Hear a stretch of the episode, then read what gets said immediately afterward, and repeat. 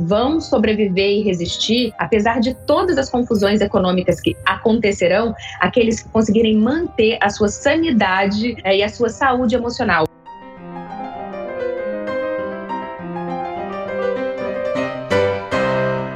E só a crise para colocar a gente nesse estado de reflexão, gente. Se não dói, não cresce, a gente sabe disso. Olá pessoal, tudo bem? Sejam muito bem-vindos ao terceiro episódio do Sonata Cast, afinando talentos, acelerando carreiras. Puxa, muita coisa mudou desde o nosso último encontro, não é mesmo?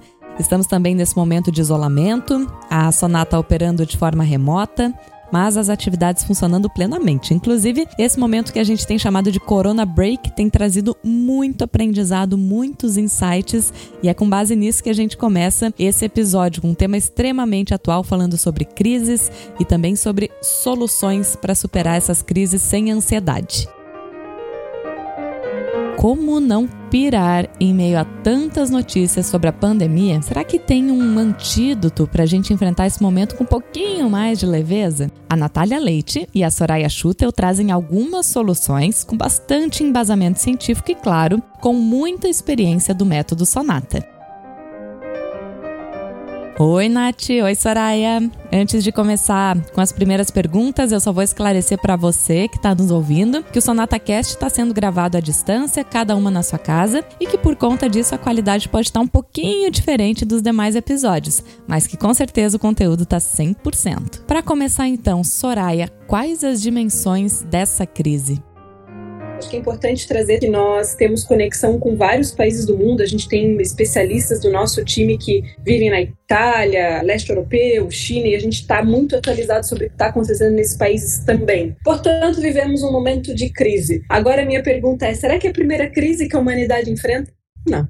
A crise, ela faz parte do ciclo humano e, claro, da natureza. O que, que significa crise a partir do verbo grego? Significa eu observo e me preparo para tomada de decisão e novas formas de vida. Portanto, a crise vem de um novo, o parar e observar.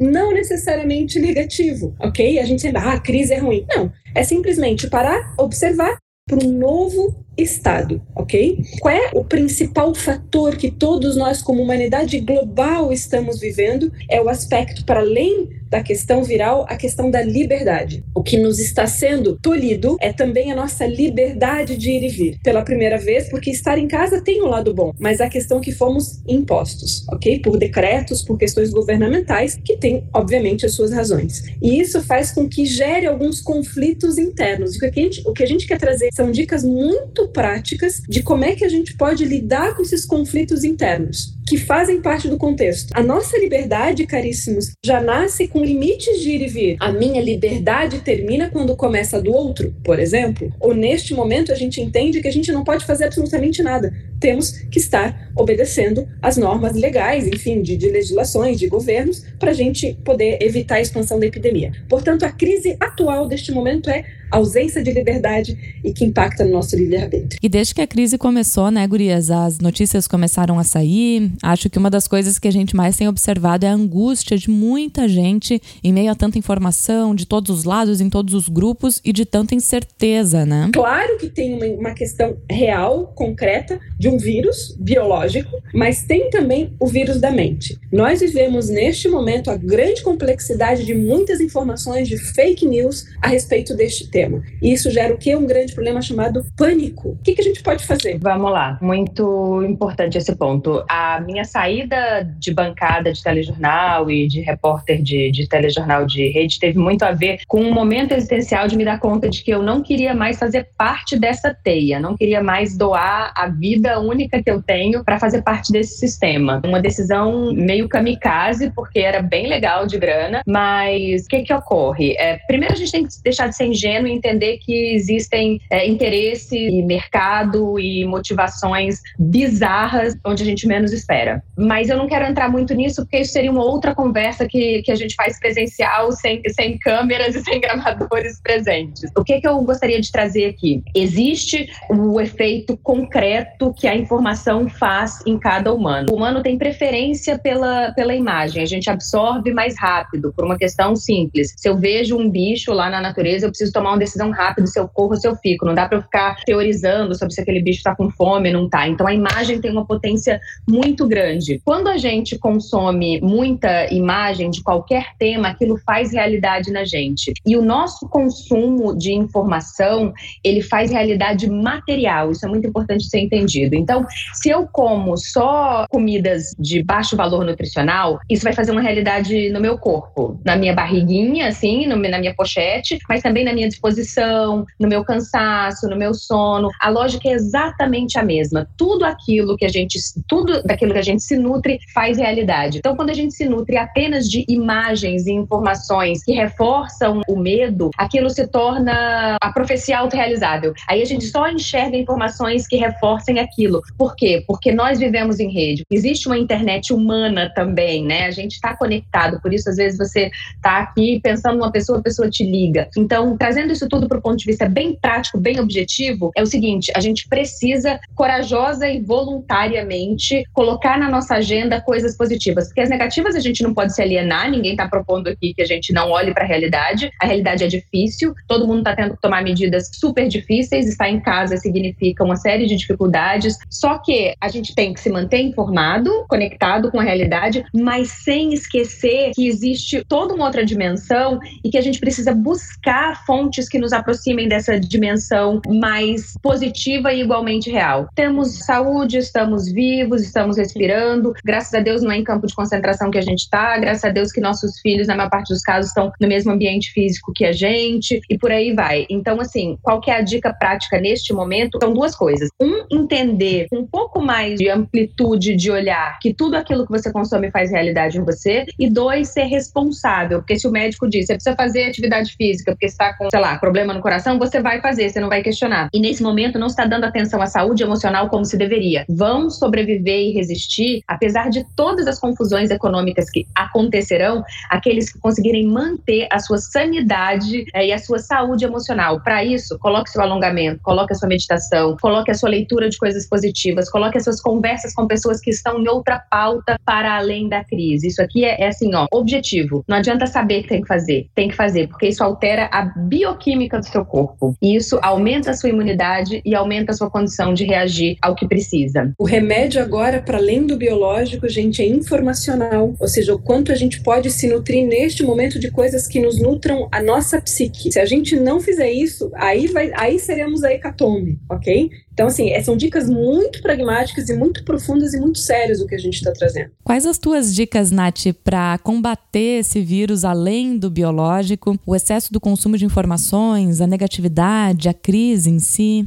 Indo para o ponto de vista bem prático, o que, que a gente tem na mão hoje de concreto? Tem duas possibilidades: entrar no pânico, enlouquecer e, e, seguir correndo atrás do rabo, igual cachorro louco, e se revoltar e bater a cabeça na parede. Ou a gente pode tentar, ao máximo das nossas habilidades, usar as ferramentas que temos para rodar alguma espécie de antivírus e encontrar a serenidade, que é o que vai nos conectar com aquela força de semente que gera resultados positivos, independente do tamanho da bucha que a gente gente precisa enfrentar para chegar lá. Então, do ponto de vista muito prático, ancorado aqui em pesquisa da Cisco, a Cisco quis entender quais são as características que as pessoas que vão bem no ambiente disruptivo, de novidade e imprevisibilidade, que é a cara do digital, como é que essas pessoas, o que, que elas aplicam para ir bem nesse ambiente. E são essas habilidades que a gente propõe que a gente coloque em uso nesse momento como antivírus para o vírus de informação que agrava o vírus biológico que já é muito grave.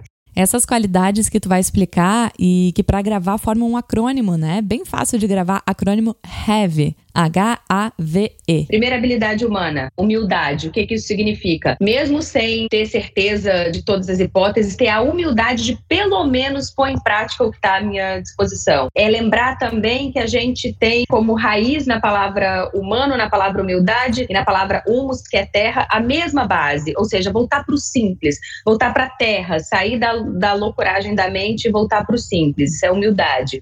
A, a palavra A de adaptabilidade. É óbvio, adaptabilidade é isso, as coisas vão acontecendo e você precisa tomar medidas diferentes do previsto, se adaptando à realidade que está posta. O V é de visão, mas não a visão no sentido é, clássico, mas uma visão no sentido de mesmo que eu não saiba qual é o próximo passo que eu vou tomar, eu consigo enxergar lá no horizonte é, o, o, desenho maior da minha vida, o, os, os, meus grandes porquês é, e qual é o sentido no qual eu estou me movimentando, por mais incerto que seja o próximo passo. E por fim, a letra E significa engajamento. Engajamento dentro da perspectiva perspectiva da pesquisa Cisco e Meta Beratung é você ter tempo na sua agenda para interagir de verdade, ouvir as pessoas de verdade, é, se conectar com outras pessoas. É o resgate do, do básico de humano é um ser social. E isso que a gente está fazendo aqui de se conectar e criar espaço para que ideias encontrem terreno fértil em, em, mentes inteligentes é, em última análise, o que o está proposto aí do ponto de vista de engajamento. A gente, por mais que esteja isolado fisicamente, a gente não pode se isolar de conexões é, sociais. É a conexão social que nos torna humanos. Então, é, é, é esse o antivírus proposto por, por Cisco e Meta Beratung para sobreviver num ambiente disruptivo e que a gente entende que faz todo sentido aqui nesse ambiente de, de crise que a gente está vivendo hoje. Então, nesse momento, o que a gente tem de alternativa a, a simplesmente entrar no loop é entender esse momento como uma oportunidade também de olhar para dentro. Essa é a possibilidade de encontrar um fio de, de beleza oculta e de conexão com algo maior nesse momento tão grave de crise. Então, cuidar de tudo que você não tinha tempo para cuidar antes. Então, do ponto de vista prático mesmo, daquela gaveta que você não conseguia olhar, e à medida que você vai limpando aquela gaveta, você também vai organizando seus pensamentos dentro, vai organizando suas sensações, seus sentimentos. Dica simples que tem efeito muito rápido se é possível, se cabe no teu dia, estudar aquilo que você tinha vontade há tanto tempo e, faltava tempo. Uma leitura, um livro que está ali também na cabeceira há muito tempo, você nunca conseguiu pegar. Esse é o, o, o convite que por mais que seja difícil de materializar num primeiro momento, à medida que você vai fazendo, é, você vai tomando contato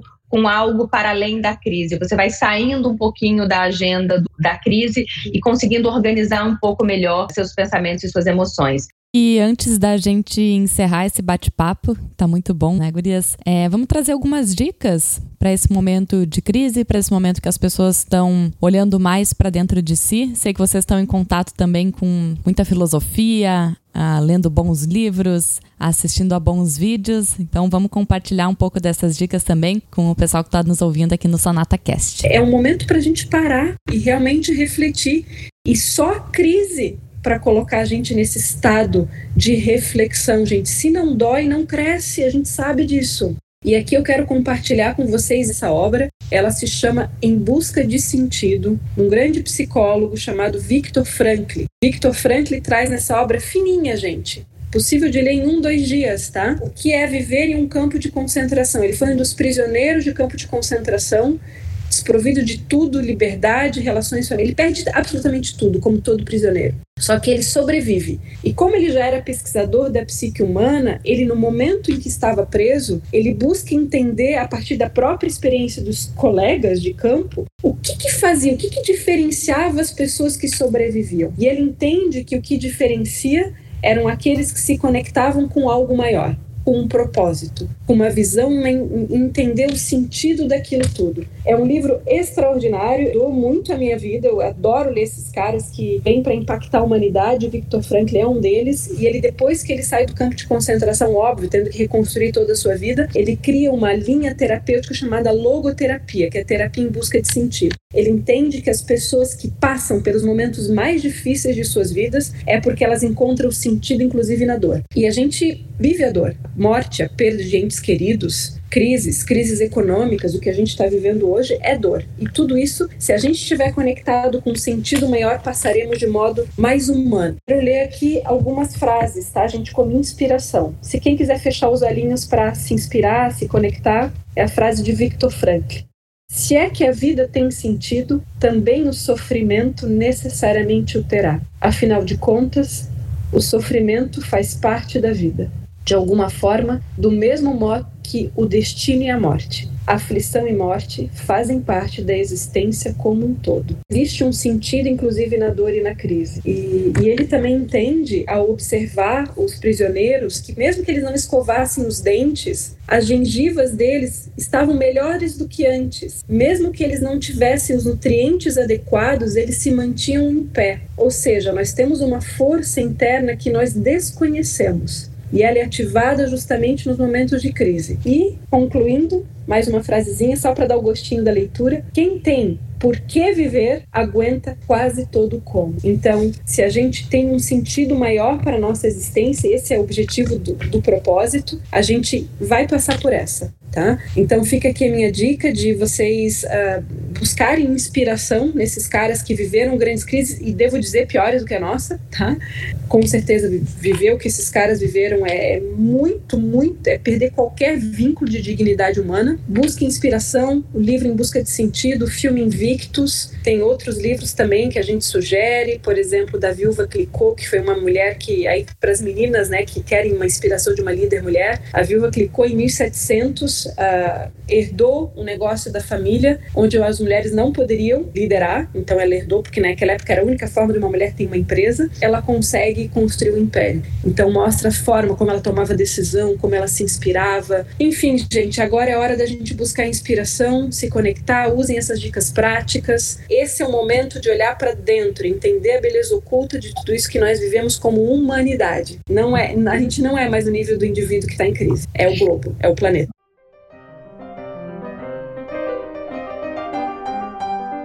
E com bastante inspirações, a gente encerra então o terceiro episódio do Sonata Cast, afinando talentos, acelerando carreiras. Foi muito bom poder fazer esse episódio sobre um tema tão atual, trazendo dicas tão preciosas. Agradeço muito a Soraya e a Natália por mais um episódio, dessa vez com esse leve desafio de fazer a distância. E já adianto que o próximo episódio também está no forno. A gente vai falar sobre teletrabalho, os desafios do trabalho à distância, trazer conteúdo rico, com embasamento em pesquisas e que vai muito além do superficial. Tem dicas muito ricas, inclusive, sobre relacionamentos durante esse período e temos que ficar em isolamento. Então, até o próximo episódio. Obrigada pela companhia e até lá! Esse podcast foi produzido e editado pela jornalista Isabela Pesce.